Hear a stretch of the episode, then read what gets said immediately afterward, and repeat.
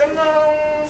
其实呢，呃，我觉得说我们就是为什么要做这个这个频道呢？我觉得必须要再讲一次我们的那个心中的一个愿望。我们希望说我们的这个疫情啊，能够在我们这样一个影片的宣导或是说知识的传递里面啊，得到一些正面的力量以及正面的知识。好，就是有就是有一点有趣的，然后跟我们的生活很贴近这样子。对啊，所以我生活贴近，对不对？其实呢，因为呢，呃，像我们我们是属于走那个 international 国际的一个一个那个 YouTuber YouTuber 哈、所以我我们现在能够变成百万 YouTuber，请大家不要忘了要点阅。好哎，要不要介绍一下我们的吴医师？大家好，我是感染科吴一慧医师。对，其实我最近有个一个一个朋友啊，他是住在那个巴黎啊，然后他跟我讲说，最近呢那个巴黎的疫情哦比较好一点，然后我说啊好一点，啊这样不错啊，啊这样我说啊你们是多好啊，他说。嗯，我们最近呢，疫情有下降哦。我们一天的感染的人是三千人，就我觉得我们台湾真的很幸福哎、嗯对啊，所以我们一直讲说什么新冠病毒、新冠病毒 COVID-19 这样子，意思说有旧冠病毒吗？其实它其实是全名就叫新型冠状病毒，这有救醒了吗？有，嗯它就是要跟我们二两千零三年的 SARS 做一个区别，哦因为 SARS 它其实就是冠状病毒。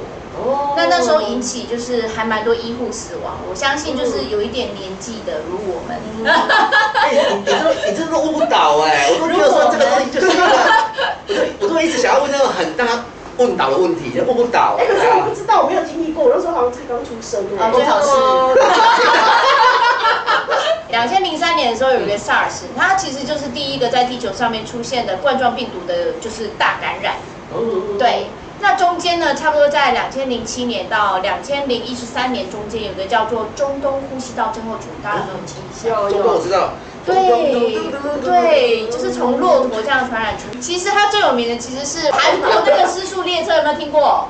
有有有。他那部影片就是在讲这个，就是中东呼中东呼吸道症候群的一个、哦对疫情的爆发的。哦他们其实就是在影射当时候的韩国政府没有把这个疫情控制下来，哦所以导致他们在韩国有一个叫大东医院的，甚至临近的医院都被关闭。他那时候其实造成了一些医护人员的死亡，就有点像是那时候两千零三年的在台北和平医院的 SARS。嗯嗯嗯。所以其实这一次的新冠病毒是整个地球上面第三次出现的，所以我们才叫做它这新型冠状病毒。可是这其实这几个都是亲戚，哦他们就是从 SARS，然后 MERS 到我们现在的就是 COVID-19，它其实是 SARS-CoV-2。那为什么它的流行的时间越来越长？是因为这只病毒它想要跟人体和平共处，哦所以它快速演化到就是它慢慢的、慢慢的，有点像是我们的流感这样，所以它就是可以跟我们和平共处，不会造成我们大量死亡，它才可以长长久久的在人之间这样子流传下去。哦，他要找宿主嘛，对所以那个宿主是不可以死的。所以这只病毒是越变越聪明。哦对，所以这造成这是我们为什么一两年以来都还摆摆脱不了。要不然其实你看，你想想看，两千零三年那个 SARS 大概前后不超过四个月的时间，嗯然后韩国那一次的 MERS 大概也就是前后也大概半年。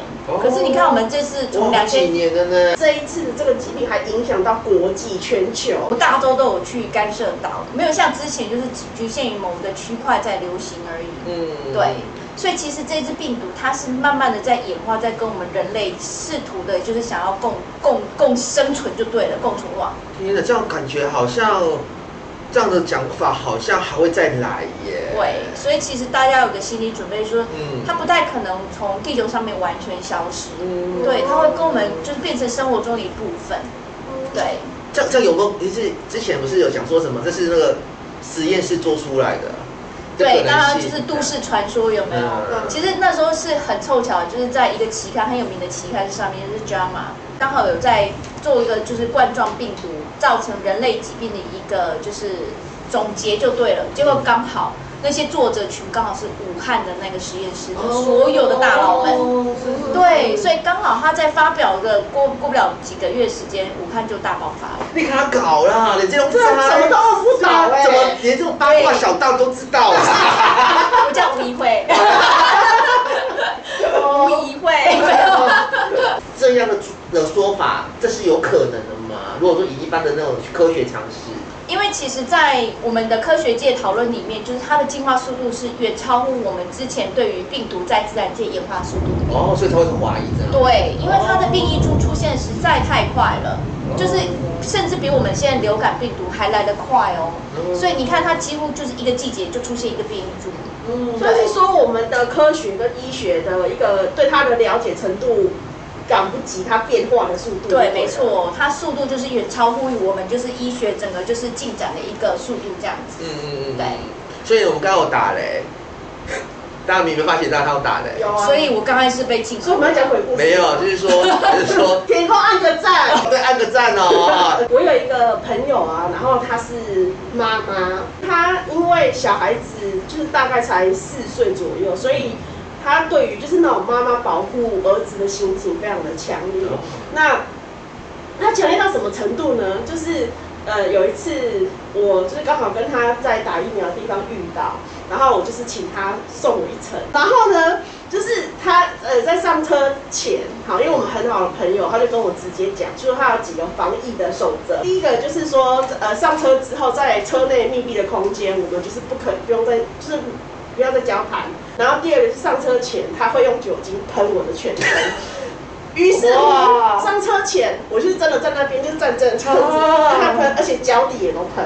哦，就是机场哦。对他非常，因为我在机场，在美国机场临检也是这样，所以我已经很习惯了。但是我我就是对于我朋友这样子一个非常非常的确实防疫，我就是很我深感敬佩，很敬佩这样子。于是乎。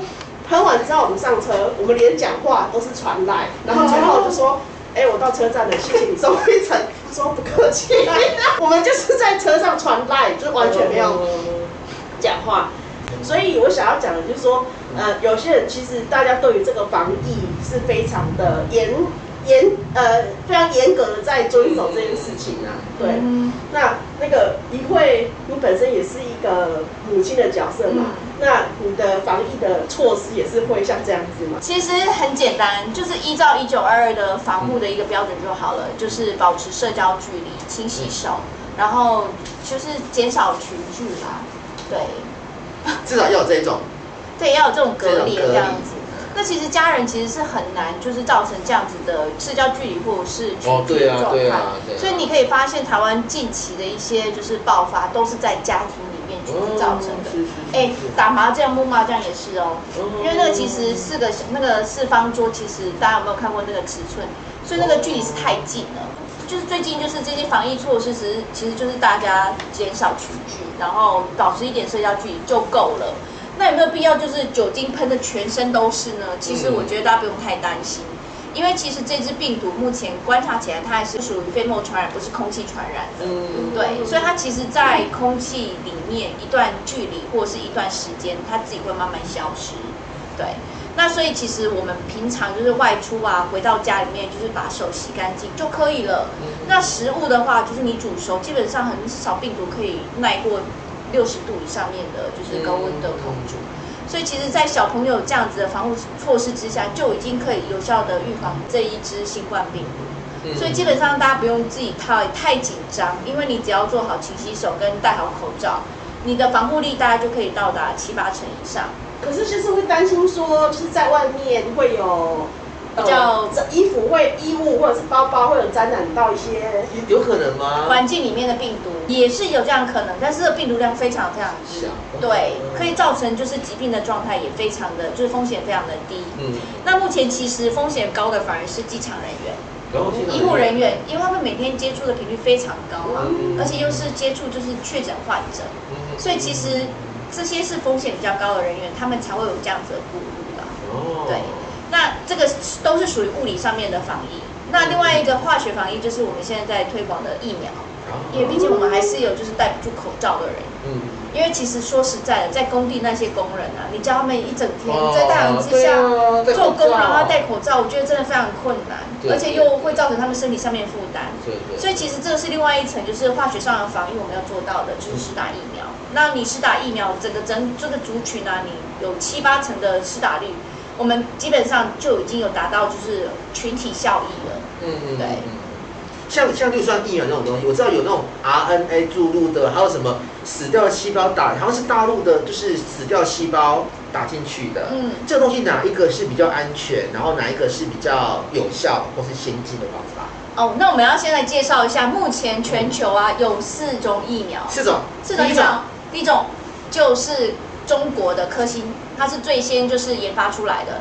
它是获取了大量的病毒颗粒之后呢，嗯。利用高热嗯。或者是甲醛的就是化学处理方式，嗯。让那些病毒没有活性，嗯。再打入我们体内，引发就是自然的免疫反应。这样会不会比较没有副作用啊？